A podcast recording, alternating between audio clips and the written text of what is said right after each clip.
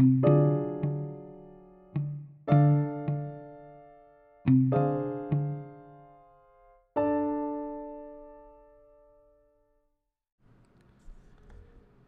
sentido de la vida. La pregunta del sentido de la vida resume, para muchos de nuestros contemporáneos, la poca filosofía de la que son capaces. Es una especie de novedad. Ni los antiguos ni los clásicos se hacían la pregunta, al menos en estos términos. Y veo en ello el indicio probable de que está mal planteada. Pero intentemos primero comprenderla. La noción de sentido es una de las más difíciles de entender, de entrada porque es polisémica. La misma palabra sentido tiene varios sentidos distintos. Digamos, con riesgo de simplificar un poco, que hay tres principales. El primero designa un órgano sensorial, los cinco sentidos, la vista, el oído, el gusto, el tacto y el olfato, son como una ventana abierta al mundo que estos nos permiten percibir. El segundo depende más del pensamiento o de la comunicación, el sentido de una palabra o de un discurso, es lo que quiere decir, dicho de otro modo su significado. Finalmente, la palabra sentido puede designar la dirección, la orientación, el objetivo. Así podemos hablar del sentido de un río, del sentido de un tejido, el sentido de una circulación en la expresión sentido único, por ejemplo. Ya no se trata de sentir ni de comprender, sino de avanzar o de orientarnos. Tres sentidos principales, pues, la sensación, el significado y la dirección. Esto complica evidentemente la noción cuando nos preguntamos si la vida tiene un sentido, pensamos poco en la sensación que tenemos de ella. Tal vez nos equivocamos, no sé qué puede ser el sentido de la vida para aquel que no siente el gusto por la vida. Pero nos preguntamos por su significado, lo que la vida quiere decir, si quiere decir algo, o por su dirección, no lo que quiere decir, sino hacia dónde va, no su significado, sino su objetivo. Esto da dos preguntas distintas, incluso tres, que es dudoso que puedan obtener una misma y única respuesta. Sin embargo, continuamos buscándola, y con más razón quizá porque no sabemos demasiado qué podría ser una sensación, un significado, un objetivo. Es probable que la cuestión sobre el sentido de la vida obtenga una parte de su prestigio por las confusiones que comporta. Pero hay más. No solo la palabra sentido tiene varios sentidos distintos, sino que en cada una de sus acepciones el sentido es siempre intrínseco o como dicen los fenomenólogos, extático, remite siempre a algo distinto a sí mismo. Queda bien claro para el aparato sensorial. Intentad sentir vuestro olfato, no lo lograréis, el olfato es inodoro. Intentad escuchar vuestro oído. Mismo fracaso, el oído es inaudible. Vuestra vista, un espejo permitirá que os veáis los ojos, pero no el sentido que los ve. La vista es invisible. Ninguno de nuestros cinco sentidos se percibe a sí mismo, solo existe sensación de lo otro. Es verdad también para el significado. El sentido de una palabra no es esa palabra, sino aquello que esa palabra designa o significa. Por ejemplo, si digo hay un vaso encima de la mesa, el sentido de la palabra mesa no es esa palabra, sino la mesa real de la que estoy hablando, el referente dirían los lingüistas. Eventualmente la idea de mesa, el significado, pero no la palabra en su realidad sonora o gráfica, el significante.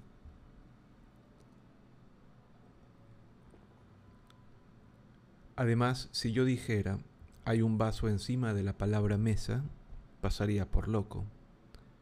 El significado de un acto, de la misma manera, no es ese acto, sino lo que expresa o traiciona. Observad los actos fallidos en Freud o logrados en cualquiera. Solo existe significado en lo otro. Finalmente, es evidentemente verdad para el sentido como dirección. Por ejemplo, si tomo el TGV en el sentido París-Ginebra, Ginebra es el sentido para mí durante las tres horas que dura el viaje. Y sería igualmente el sentido si yo viniera en avión de Nueva York o de Shanghái. Desde cualquier lugar del mundo en que nos encontremos, siempre podemos dirigirnos hacia la metrópolis helvética. Toma el sentido, o puede tomar el sentido, con la única condición de que queramos dirigirnos allí, en el mundo entero salvo evidentemente en un lugar y uno solo, Ginebra. Ya que cuando estamos allí ya no podemos ir ahí. Mala suerte para los ginebrinos. Mala suerte más bien para los humanos. El sentido no está nunca donde estamos nosotros, sino siempre allí donde vamos. Y nadie puede estar a, a donde va, ni ir donde está. El sentido está siempre en otra parte y nosotros siempre aquí, siempre en Ginebra, siempre en París. Depende de los individuos, de los momentos, de las circunstancias. Pero allá donde estamos es un aquí y el sentido por definición está en otra parte. ¿Cómo podríamos alcanzarlo? Solo existe una dirección hacia lo otro. En resumen, en cada una de las tres acepciones de la palabra, el sentido solo existe desde fuera de él. Es el sentido etimológico de la palabra éxtasis, o más bien, mientras remita a otra cosa que a sí mismo, otra cosa que él siente, significa o pretende, pero no puede ser. Ya lo había visto Merleau-Ponty cuando dice, bajo todas las acepciones de la palabra sentido, encontramos la misma noción fundamental de un ser orientado o polarizado hacia lo que no es. Nadie puede sentir en sí mismo lo que siente, ni ir donde se encuentra, ni significarse a sí mismo. Solo existe sentido para siempre de lo otro. Esto nos impide la comodidad, la autorreferencia satisfecha, incluso el reposo tal vez. No nos instalamos en el sentido como en una butaca. Lo buscamos, lo perseguimos, lo perdemos, lo creamos, lo imaginamos, lo anticipamos.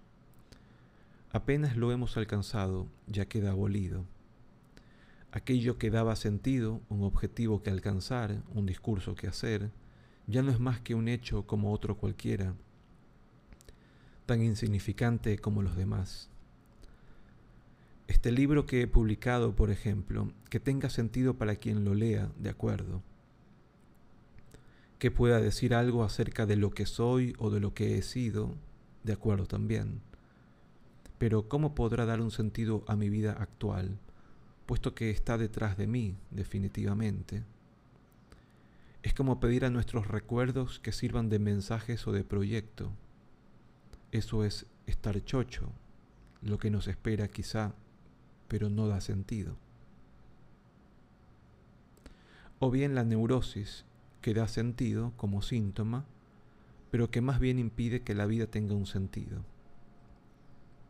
¿Qué más triste que un escritor que pasara el tiempo releyéndose a sí mismo?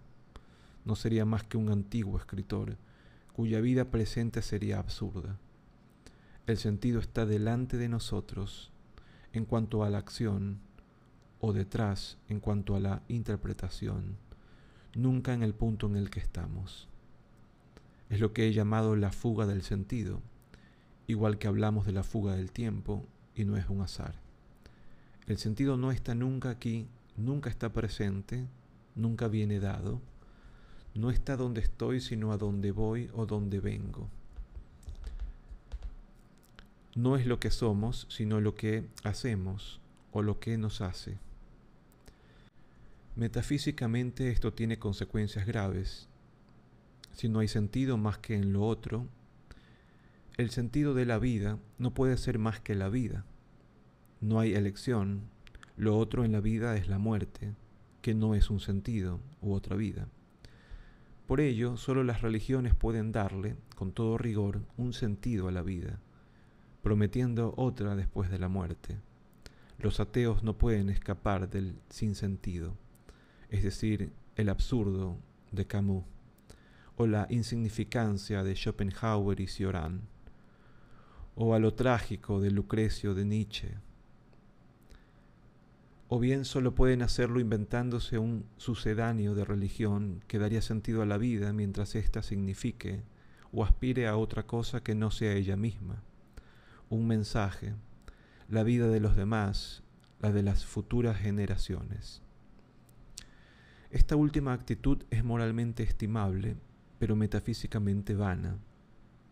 Yo puedo muy bien vivir para mis hijos que vivirán para los suyos en cuanto todos mueran. Cada uno de esos sentidos parciales, aunque sea legítimo, desemboca en un sinsentido global que lo envuelve y lo anula. Es lo que significa el humor, tal vez. El sinsentido tendrá la última palabra que no será tal. ¿Esto da la razón a la religión? No forzosamente. ¿Por qué el sentido sería la verdad? ¿Por qué la verdad querría decir algo? cómo tendría un objetivo si ella lo es todo? Todos conocemos ese refrán oriental. Cuando el sabio muestra la luna, el imbécil mira su dedo. Ese imbécil se nos parece, mira lo que tiene sentido, el dedo quiere decir mirar la luna, antes que lo que el sentido designa que no lo tiene. La luna que no quiere decir nada y no va a ninguna parte está obnubilado por el sentido, hasta el punto de olvidar que el sentido solo vale cuando está al servicio de otra cosa, que no tiene sentido, pero se lo da. Porque nuestros hijos tienen un sentido, ¿los amamos? Por supuesto que no. ¿Qué significa un hijo? Nada. ¿A dónde va? Nadie lo sabe, a ninguna parte tal vez, y luego es su vida, no la nuestra, de la misma manera que no es por el adulto que será que lo amamos, sino por el Hijo que es. Morirá también, y que no por ello lo amamos menos, muy al contrario, y toda nuestra vida se encuentra como justificada por ese amor. No amamos a nuestros hijos porque tienen un sentido, es porque los amamos que nuestra vida toma un sentido.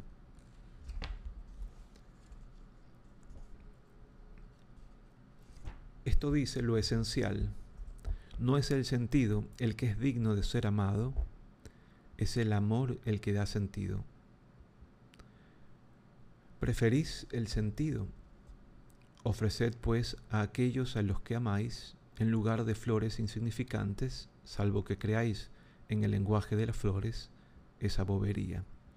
Un hermoso ramo de señales de tráfico. Sería una locura. ¿Hay algo más feo que esas señales? ¿Qué más bello que una flor insignificante? Sin embargo, el ramo de flores en vuestras manos bien quiere decir algo, que es a la vez su significado y su objetivo.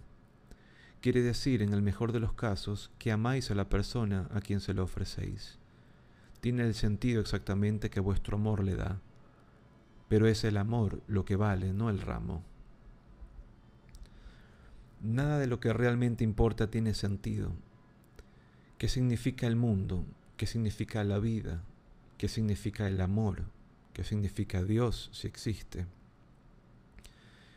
¿Y en qué necesitamos para amarlos que quieran decir algo o que tiendan hacia no sé qué resultado? Es más bien lo inverso lo que es verdad. No es porque tienen sentido que los amamos, es en la medida en que los amamos que quieren decir algo, al menos para nosotros o que nos sirven de objetivo. Vemos que el sentido no es el principio sino el resultado, que no es absoluto sino relativo. Es lo que significa la Trinidad quizás. Y el psicoanálisis, sin duda, es siempre la lógica de la alteridad. Todo lo que nosotros hacemos que tiene sentido no vale más que al servicio de otra cosa que no lo tiene. Es ahí donde la cuestión del sentido de la vida adquiere un contenido ético que modifica tanto la pregunta como la respuesta. El problema no es saber si la vida tiene un sentido, sino aquello que en la vida es susceptible de darle uno. O bien, por decirlo de otro modo, mi vida no tiene sentido en sí misma. Ese sentido, repitámoslo, solo podría ser la muerte, como vemos en Freud, u otra vida, como vemos en las religiones.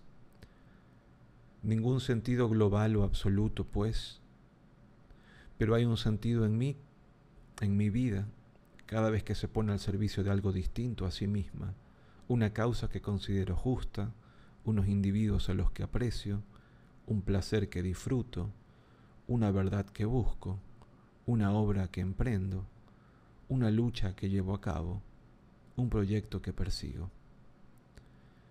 Solo hay sentido de lo otro. El sentido de mi vida, si tiene uno, es otra vida, según la religión, o la vida de los demás, según la moral, la ética, el amor. Sentido siempre relativo, incluso cuando se pretende absoluto, que más relativo que una religión o una historia de amor. Siempre huidizo, siempre algo inaccesible o insatisfactorio. Es decir, nuestros momentos de serenidad están en otra parte, no en el sentido, sino en la verdad, no en la interpretación, sino en el conocimiento, no en la persecución, sino en la carrera, no en el discurso, sino en el silencio, no en el porvenir o el pasado, sino en el presente o la eternidad. Solo hay sentido en lo otro, y cómo podría haber otra cosa que todo. El sentido es ausencia, la verdad es presencia. La vida no es un enigma que habría que resolver, ni una competición que habría que ganar, ni un libro que habría que comprender ni un síntoma que habría que interpretar. ¿Cómo podría tener un sentido puesto que solo hay sentido en ella, por ella y para ella? Absurdo. Solamente para aquellos que prefieren el sentido a la vida y la absurdidad están en ellos. Camus lo vio muy bien y no en ella. Nuestros momentos de sabiduría son aquellos, por el contrario, donde la pregunta sobre el sentido de la vida ya no se plantea porque habríamos encontrado ese sentido. Pues no, sino porque ya no lo necesitamos, porque la vida es suficiente y el amor y el valor. Es lo que llamamos la simplicidad quizá y el verdadero placer de la felicidad.